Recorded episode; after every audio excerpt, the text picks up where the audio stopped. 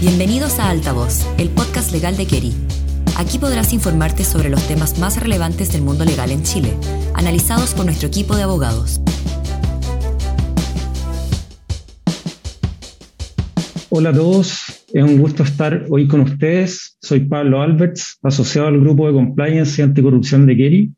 Y en esta oportunidad conversaremos sobre un tema que día a día cobra mayor relevancia en el mundo corporativo, la responsabilidad penal de las empresas. Principalmente nos enfocaremos en cómo se consigue la responsabilidad empresarial en Chile, cuáles son los aspectos que regula la legislación actual y cómo se ve el avance de esta materia en el corto y mediano plazo.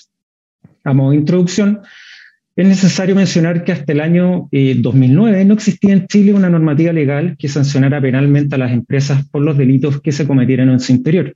No fue sino hasta la entrada en vigencia de la Ley de Responsabilidad Penal de las Empresas, o Ley 20.393, que se abandona de forma radical el tradicional principio que establece la imposibilidad de delinquir por parte de las empresas y se fija un estatuto de responsabilidad penal para las propias personas jurídicas. Para conocer un poco más de esta materia, conversaremos con Guillermo Acuña, socio del Grupo de Compliance y Anticorrupción de Kelly. Hola Guillermo, ¿qué tal? ¿Cómo estás? Hola Pablo, un gusto saludarte y encantado de tener la oportunidad de conversar sobre estos temas contigo. Muchas gracias Guillermo por participar de esta conversación. Creo que la mejor forma de comenzar sería preguntándote, como experto en compliance, ¿qué quiere decir que las empresas puedan ser sancionadas penalmente? ¿Y cuál es la principal diferencia con la legislación al respecto anterior a la ley 20.393? Como tú bien decías, Pablo, desde la promulgación de la ley 20.393, tanto el integrante de la empresa que comete un delito como la empresa en cuyo provecho se cometió el mismo, pueden ser penalmente responsables y pueden ser condenados con una serie de sanciones dependiendo de la gravedad del ilícito.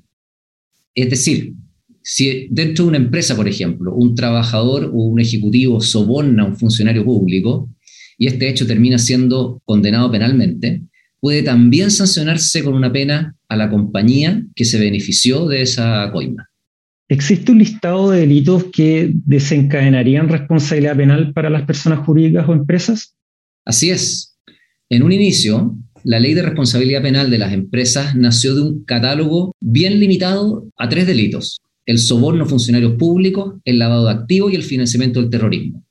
Pero con el paso del tiempo, este catálogo se fue ampliando con nuevas leyes. En el año 2016 se agregó el delito de receptación. En el 2018 los delitos de negociación incompatible, corrupción entre particulares, administración desleal y apropiación indebida. En el año 2019, de hecho, se incorporaron ciertos delitos de la ley de pesca, por ejemplo, contaminación de agua y violación de veda de productos marinos. Recientemente, en el año 2020, debido a la contingencia sanitaria, se agregaron los delitos de obtención fraudulenta de beneficios por COVID-19 y el incumplimiento de medidas sanitarias en caso de pandemia. Finalmente se incluyeron además algunos delitos contenidos en la Ley de Control de Armas y el delito de trata de personas incluido en la nueva Ley de Migración y Extranjería. ¿Existen en la actualidad proyectos de ley que incorporen nuevos delitos? Efectivamente, existen actualmente una serie de proyectos de ley que vienen a reformar aún más esta situación y que influyen tanto en el catálogo de delitos que producen responsabilidad penal empresarial, como también en la forma en la cual la ley chilena concibe este tipo de responsabilidad. Dentro de estas iniciativas legales se enmarca principalmente el proyecto de ley de delitos económicos y desde luego también el proyecto de ley de un nuevo código penal. Además, el Parlamento acaba de aprobar el proyecto de ley de delitos informáticos, el cual añade a la ley 20.393 una serie de nuevos delitos en esta materia, por los cuales la empresa también puede ser sancionada. Este proyecto recién aprobado se encuentra solo a la espera de su promulgación por el presidente y su posterior publicación. ¿Podrías, por favor, explicarnos en términos generales de qué tratan estas potenciales modificaciones? Por supuesto. Bueno, para entender en qué consisten estas modificaciones, yo creo que primero debemos explicar cómo funciona el régimen de atribución de responsabilidad penal empresarial en nuestra legislación. Para que una compañía resulte penalmente responsable, debe cometerse un delito de aquellos que están sancionados por la ley 20.393 y debe cometerse en interés o para el provecho o beneficio de la empresa, ya sea por sus dueños, controladores, ejecutivos, representantes, personas que realicen actividades de administración y supervisión, o también por personas que se encuentran bajo la supervisión directa de alguna de estas personas. Y además, es necesario que el delito sea una consecuencia del incumplimiento por parte de la compañía de sus deberes de dirección y supervisión. Todos estos elementos deben concurrir conjuntamente, de manera que si falta uno de estos elementos, la empresa ya no será penalmente responsable, aun cuando se haya cometido el delito de que se trate.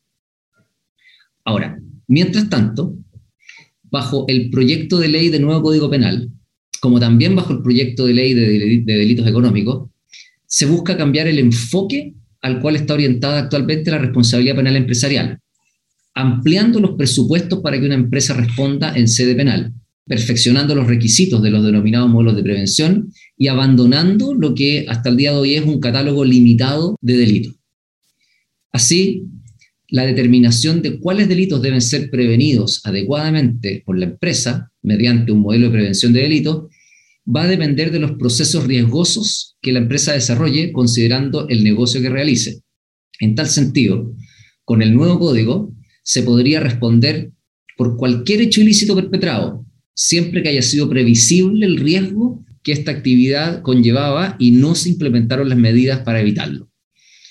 Las medidas para evitar la comisión del delito se traducen específicamente en la implementación efectiva de un ambiente de control, traducido ello en políticas, procedimientos y protocolos que formen parte de lo que se conoce como un modelo de prevención de delitos. Y de acuerdo con el proyecto de ley de delitos económicos, un modelo de prevención de delitos efectivamente implementado va a ser también adecuado para eximir de responsabilidad penal a la compañía. ¿Y cuál es el fundamento detrás de la eliminación del catálogo de delitos o ampliación considerable de los mismos contenidos en la ley 20.393, si desde su promulgación se ha ampliado sistemáticamente? Lo que se busca es que cada empresa se haga cargo de los propios riesgos que genera su desempeño ordinario en la economía, sin acotar necesariamente los delitos a los cuales se encuentra expuesta en base a un catálogo taxativo. Sin embargo, hay que hacer presente que de la misma manera, el proyecto de ley del nuevo Código Penal establece un catálogo mínimo de delitos que toda persona jurídica debe prevenir, sin importar su giro de actividad, como es el caso del soborno, del financiamiento del terrorismo y el lavado de activos. A tu parecer, Guillermo, ¿existen otras potenciales modificaciones que generarían un cambio relevante en cómo la legislación actual consigue la responsabilidad penal? Absolutamente, Pablo. Dentro de las potenciales modificaciones a la ley 20.393, encontramos, por ejemplo, la ampliación del umbral de las personas jurídicas que pueden ser responsables penalmente. Hoy en día solo pueden incurrir en este tipo de responsabilidad las personas jurídicas de derecho privado y las empresas del Estado. Los proyectos que están en discusión, en cambio, incluyen además a las sociedades y universidades del Estado, a las personas jurídicas religiosas de derecho público y para ciertos delitos incluso a los partidos políticos. Además, la nueva legislación considera un mecanismo que es nuevo de supervisión para las empresas involucradas en, estos procesos sancionatorios. Decisión que puede ser implementada eh, tanto en forma preventiva como una medida cautelar, como también en forma correctiva al momento de decretarse una suspensión condicional del procedimiento, por ejemplo. Perfecto, Guillermo, nos queda muy claro. Eh, a modo de conclusión, ¿Qué le recomendarías a las empresas respecto del eventual nuevo escenario en materia de compliance? Bueno, en primer lugar, realizar evaluaciones periódicas respecto de los riesgos y los controles, con el objeto de prevenir la ocurrencia de delitos dentro de la compañía. Registrar documentadamente los esfuerzos que la compañía realice tendientes a evitar situaciones delictivas, puesto que dichas actuaciones pueden ser decisivas al momento de enfrentarse a una investigación o procedimiento por responsabilidad empresarial. Reforzar la cultura de integridad y compromiso en relación con las buenas prácticas corporativas. Por ejemplo, establecer sistemas de capacitación en estas materias. ¿ah? Y eh, mantenerse permanentemente informado de las últimas novedades en esta materia.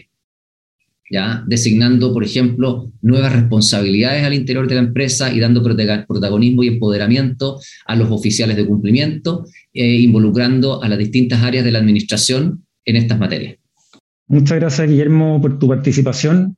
Esperamos que esta cápsula haya sido de interés para todos nuestros oyentes y los dejamos invitados a seguir escuchando nuestro canal Altavoz disponible en Spotify. Muchas gracias por acompañarnos el día de hoy.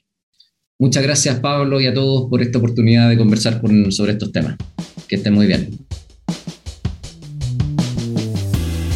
Gracias por escuchar Altavoz, un programa de Kerry creado para mantenerte al día con las novedades más relevantes del mundo legal. Te esperamos en nuestro próximo episodio.